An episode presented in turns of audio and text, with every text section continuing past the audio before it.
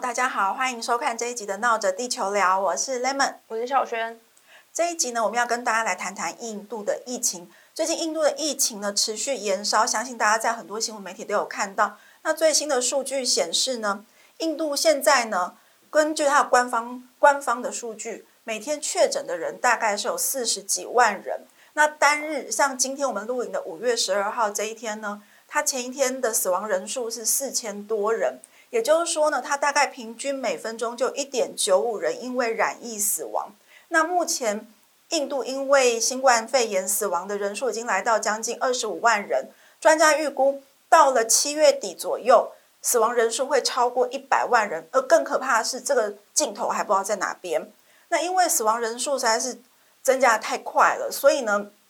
印度最近有很多令人感到很悲伤的事情。那包括呢，像当地有一个新闻，我们就有看到。就有一名妇女，她她在家中染疫身亡。那本来她的家人要把她叫叫个救护车送到火葬场，但是当地的医疗资源，包括救护车都已经太过匮乏了，所以救护车没有办法来。那他们想要跟邻居借车子，邻居也不愿意借他们，因为大家都担心说你会不会留病毒在我的车上。所以最后呢，是他的儿子跟他的女婿把这个妇人的遗体夹在这个机车的中间，用三贴的方式一路到火葬场。那这个画面被记者拍下之后，很多人看的都觉得非常的鼻酸。那包括像呃，大家可能看外媒有看到，火葬场是日以继夜的在烧尸体，可是根本就烧不完。那很多学者专家都说，整个印度会这么严重，其实是因为它医疗体制已经整个都崩溃掉了，是不是这样？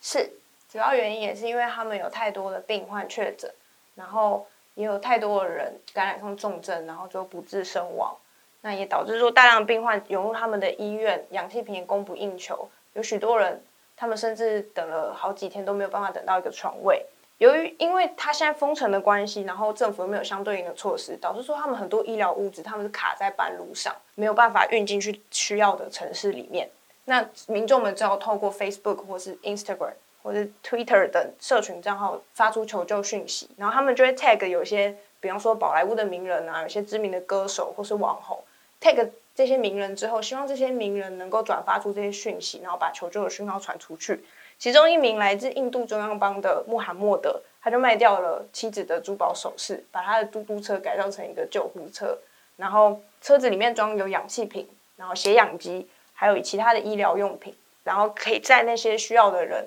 然后及时的送到医院。他就反映说，因为当地医疗物资的缺乏，加上救护车供不应求。呃，很多人他为了要去一趟医院，可能要花上比平常贵好好多倍的钱，所以他才决定说要做这件事情。那因为他们有社群互助网嘛，其实也反映出印度它大概只有三成的人口能够使用网络，这些呃资讯上的落差，就导致说有一些没有办法取得网络的人，他就变成这个防疫过程中的弱势。而且我记得，就是我这几天看新闻，看到好几个画面，都是民众已经被送到医院了。可是根本就没有医生可以来照顾他们。那其实医生也真的很辛苦，因为有一个医生就跟记者说，每天涌进医院的病患就像海啸一样的巨大，他们真的是招架不住。像 CNN 有一个画面，我印象很深刻，家属送的家人到那个医院里面，他们等了很久很久，后来他们就拦住一个看起来是医疗人员的人说：“拜托救救我的家人，他已经快不行了。”然后那个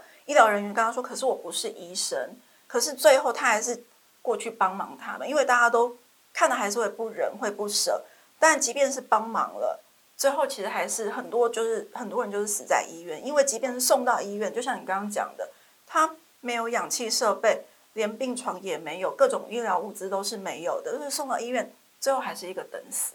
嗯，但实际上，印度它如果只是在讲缺氧这件、缺氧气瓶的这件事情上面。他们其实是有足生产足够的氧气。那印度根据外媒估计，一天它能够生产大概八千五到九千瓶、九千吨的氧气。去年印度在第一次疫情高峰的时候，一天大概是花费四千吨的氧气。所以实际上他们是有足够的医疗物资去帮助这些人。那发生什么事了？但是因为这次防疫，那个印度政府在上次的防疫过程中，他们发现到封城会导致很多领日薪的，比方说一般的劳工啊、工人，他们没有办法。去工作，大零工，对不对？那他们没有，其实他们少了一天的钱，其实就是没有那一餐，没有那一整天的消费，所以很多人就陷入了经济上的困难。那印度政府这次就说，那我这次的封城的松紧度就是由各各个城邦来去决定。所以有些城邦它可能管得很严，有些城邦管得没有那么严。那我从这个城邦到另外一个城邦的时候，运输上面就可能会出现困难。然后再加上，如果我要运氧气瓶的话，我是必须要在零下的温度，特别的气缸车去运送它，然后也不可以在晚上或是空运，因为这样子带来的风险太高。所以变成他们有足够的医疗物资去帮助别人，只是有时候是卡在路上，没有办法及时抵达。那还有另外一点就是，印度的医疗资源其实。相对其他国家来说非常贫乏，平均大概呃每一万人口只有不到十名医生，有些地方甚至只有到五名，所以就变成他们原本脆弱医疗系统在大量病患、大量的重症患者涌入医院之后，整个面临崩溃。其实印度，如果大家平常有在看一些印度相关的节目或资讯，就会知道它的贫富差距很大，有有钱的人非常有钱。穷的人很穷，而这个贫民窟跟富人的地区，它可能只是一墙之隔而已。所以这个病毒的互相的传播是蛮快的。即便是住在富人区的人，那这个病毒这样传播来传播去，它也是很有可能被传染到。像这一次，就是很多染疫的人其实是有钱人，对不对？嗯，特别是在孟买，因为孟买它那个贫富差距大，而且他们居住的环境又比较密集。然后，可是，在上一次疫情的时候。穷人他已经应该说经济条件比较差的人，他们已经就是经历过一次那个疫情的洗礼了，所以有一些人他可能已经有了抗体，有一些人他可能就是因为跟无症状者接触过，或是跟轻症患者接触过，所以他相对来讲就是这个经济条件较差的人，他反而是较安全那一那一群人。但是富人们呃经济条件比较好的人，他可能就躲在家里，因为封城嘛，那他也有足够的物资、足够的钱去取得。他们在封城期间需要的东西，所以他们反而变成相对脆弱的那些人。而且，因为去年印度他们算是一度疫情受到控制，所以有不少人，即便他可以负担得起自费疫苗，即便他有资格去打疫苗，他也不愿意去实打，导致跟台湾很像呢，对吧？就是大家都觉得说，哎，我已经击败这个疫情了，嗯，所以其实要不要打疫苗好像也没有差。那印度政府其实印度是制造疫苗的大国。对，因为 A Z 疫苗在亚洲最大制造国就是在印度，那他们自己也是自己本身也生产了很多疫苗，可是他却全部就是把它拿去做疫苗外交，嗯，那导致他现在他的人民真的疫情在爆发，他们要打也没有得打，应该是还是有机会，但是路透社就有说，他们如果呃要能够把现在产能大概是八千多万，要提升到每天一千万剂的话，至少要花到两个月以上，因为你还要去购置设备啊，你要去购置原料。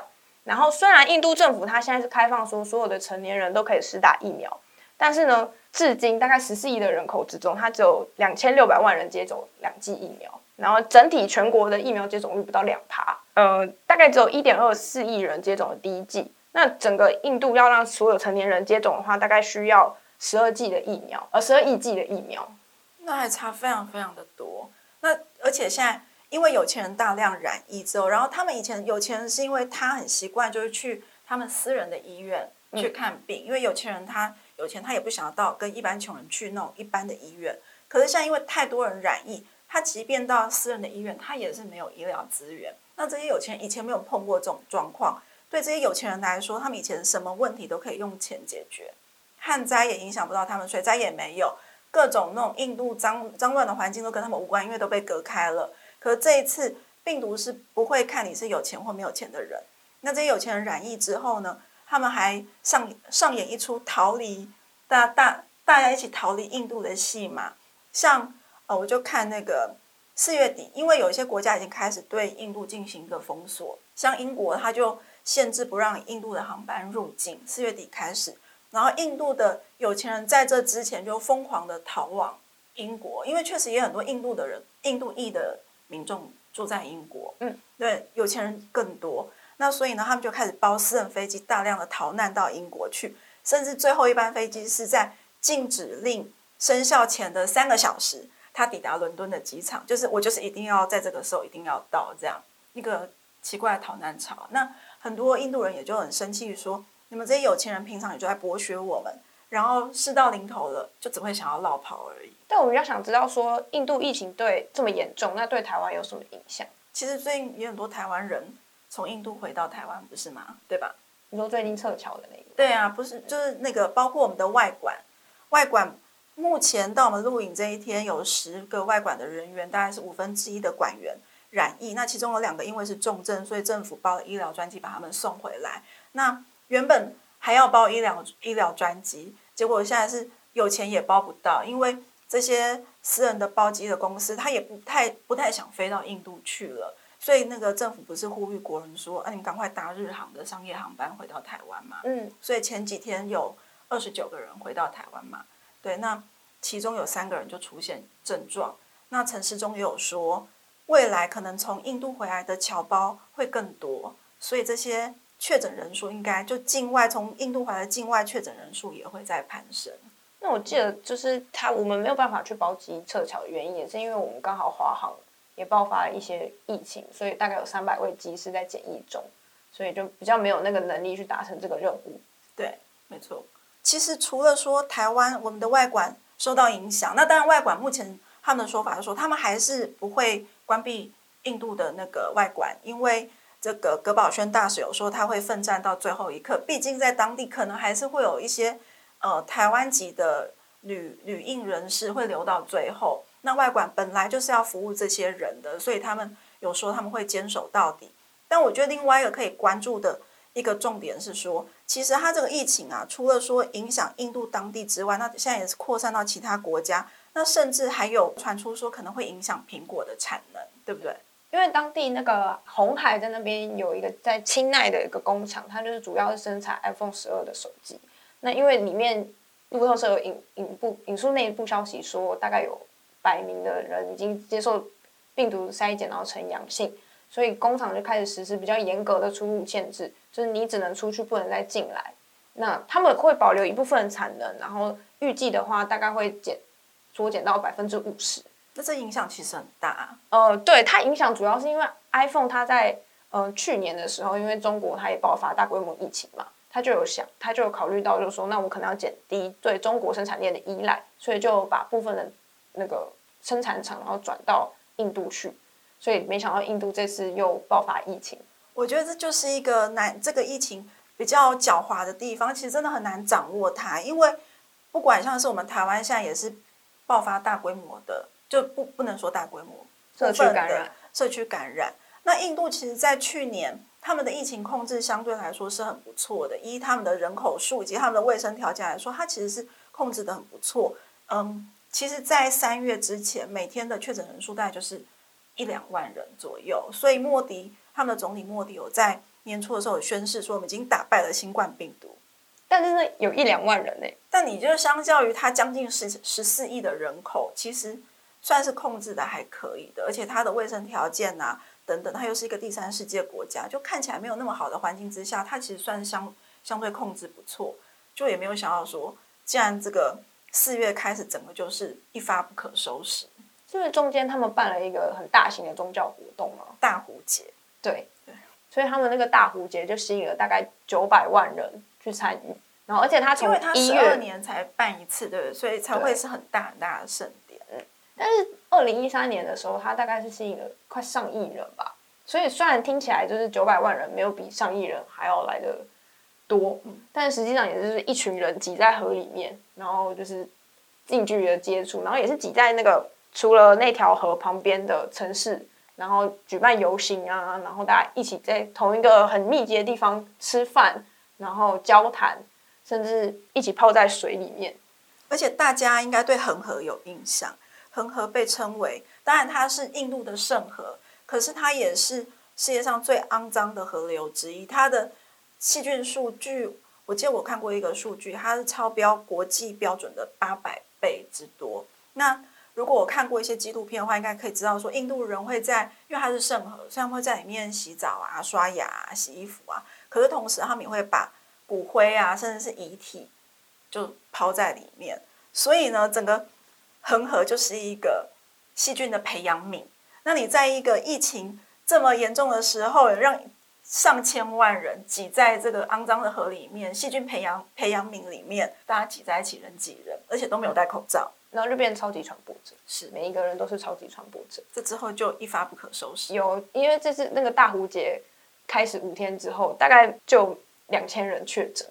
那就是一传十，十传百。但是官方就是不愿意提前结束，因为对于那个印度总理莫迪来说，他主打的就是印度民族主义。那印度教的信徒就是他很重要的支持者，所以对他来讲，如果我今天说哦，我为了防疫，然后取消了这个十二年才办一次的重要活动的话，那可能会让宗教领袖或是很广大的信徒就会对他的支持度就下降。就像我们台湾在现在疫情还没有结束的时候，坚持要办妈祖绕境是一样的道理呀，对吧？就是宗教宗教领袖他们手上握握有一。一大群支持者，而这群支持者是会影响到政治人物的，所以政治人物也很难随便的就喊卡。可是特别特别是印度，他五月的时候要举办选举，对。然后印度虽然印度有将近十四亿的人口，可是超过十亿人是印度教的信徒，所以印度教的信徒是他们的主要的这个选票选票来源，所以就就是，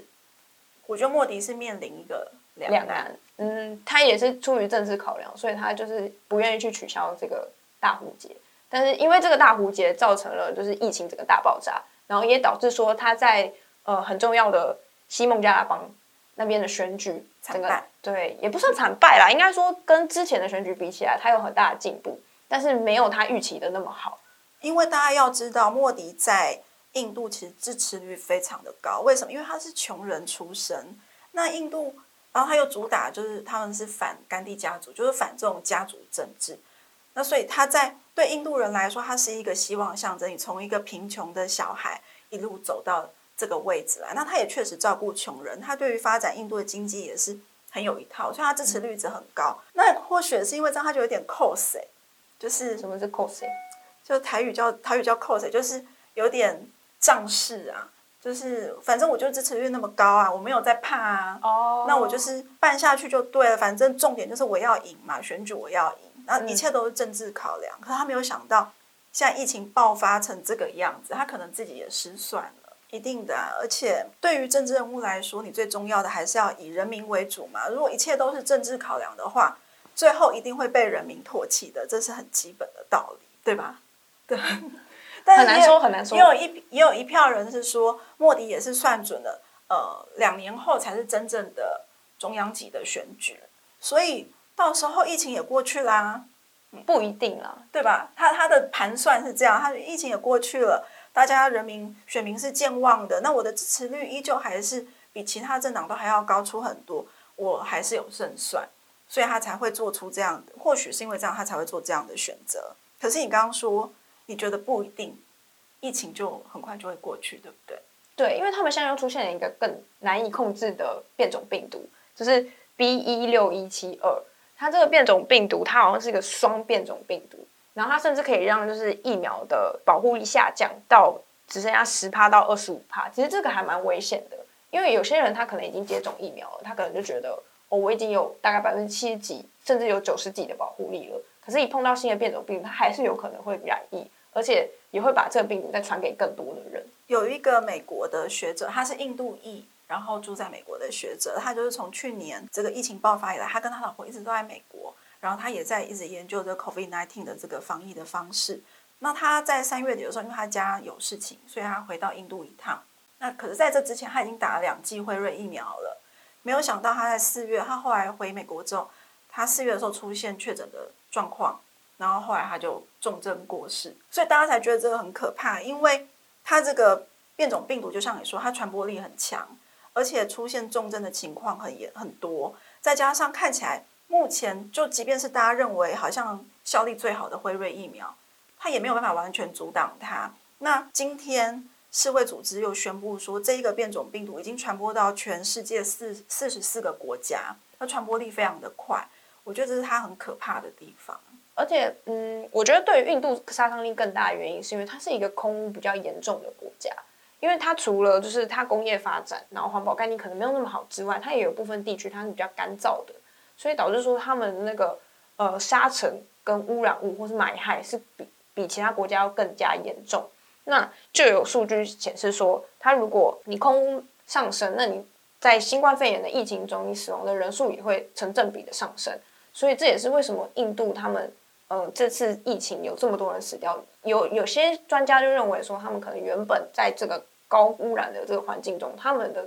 气管跟他们的肺部已经相对比较脆，抗力对不对？对，就是已经比较脆弱，就有点像是他们有些人就像老烟枪一样，即便他们没有抽烟，他们活在那个城市里面，就像每天都在吸烟一样，对肺部造成一个很大的损伤。那再加上变种病毒，它其实有不少病患，他们是前期看起来感刚染上的时候看起来好像还可以，但是病情马上直急转直下，马上就需要氧气瓶，马上就需要急救，然后不久之后就过世了。有有好，我看那个外媒访问到好几个那个家属都说。我的家人前一天还好好跟我讲话，晚上只是说身体不舒服。今天早上送去送去医院，晚上竟然就过世了。就是这个疫情的这个病情的转变很快。只是美国密西根大学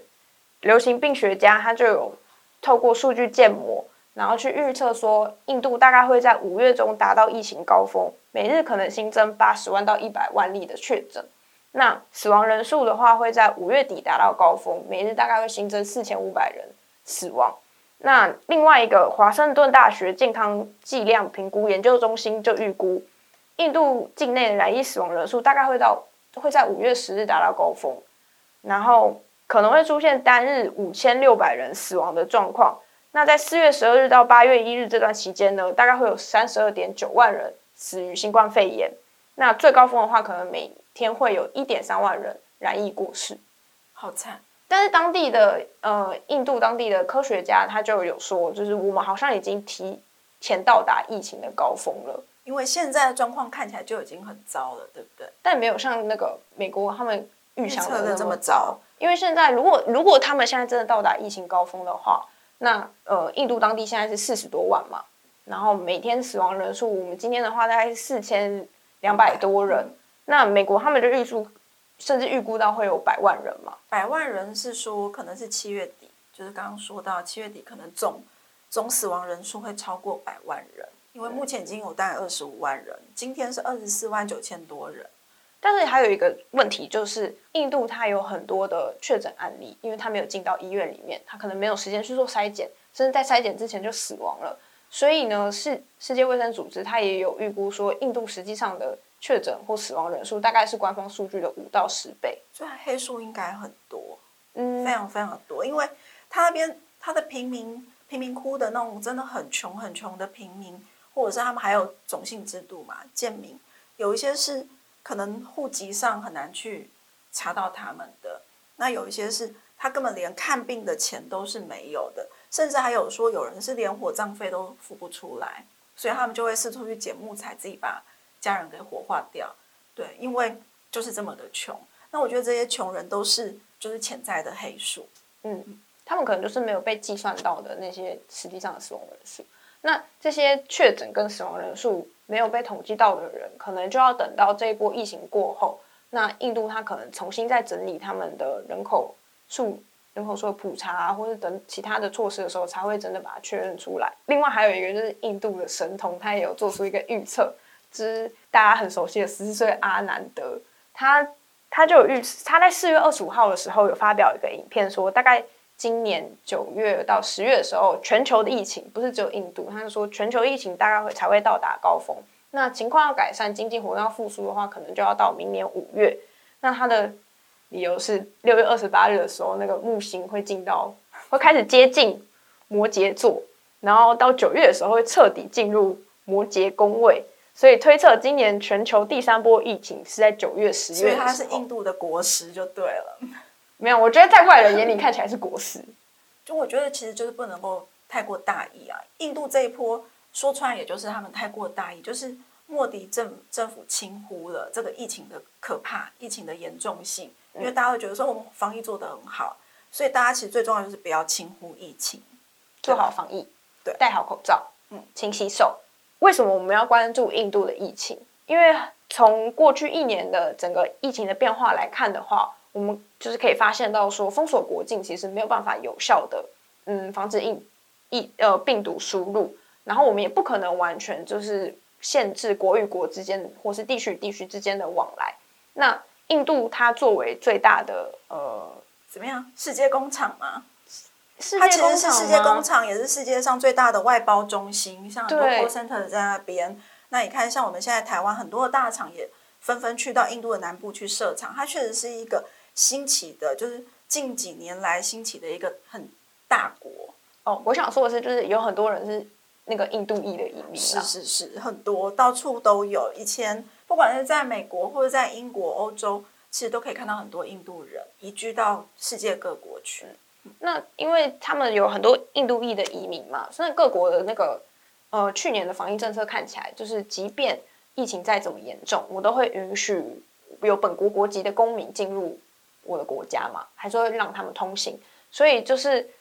印度的疫情这么严重，你很难难保说就是有一些移民啊，或是有一些亲属啊，他会就是透过交通工具离开他们，离开印度，或者是从或是进入印度，就会导致说就是。全印度印度疫情大流行，最后还是会演变成全球疫情大流行。如果没有做好小心，对，那么好好的，大家保重健康，健康第一。米娜嫂，我们下周再见，拜拜。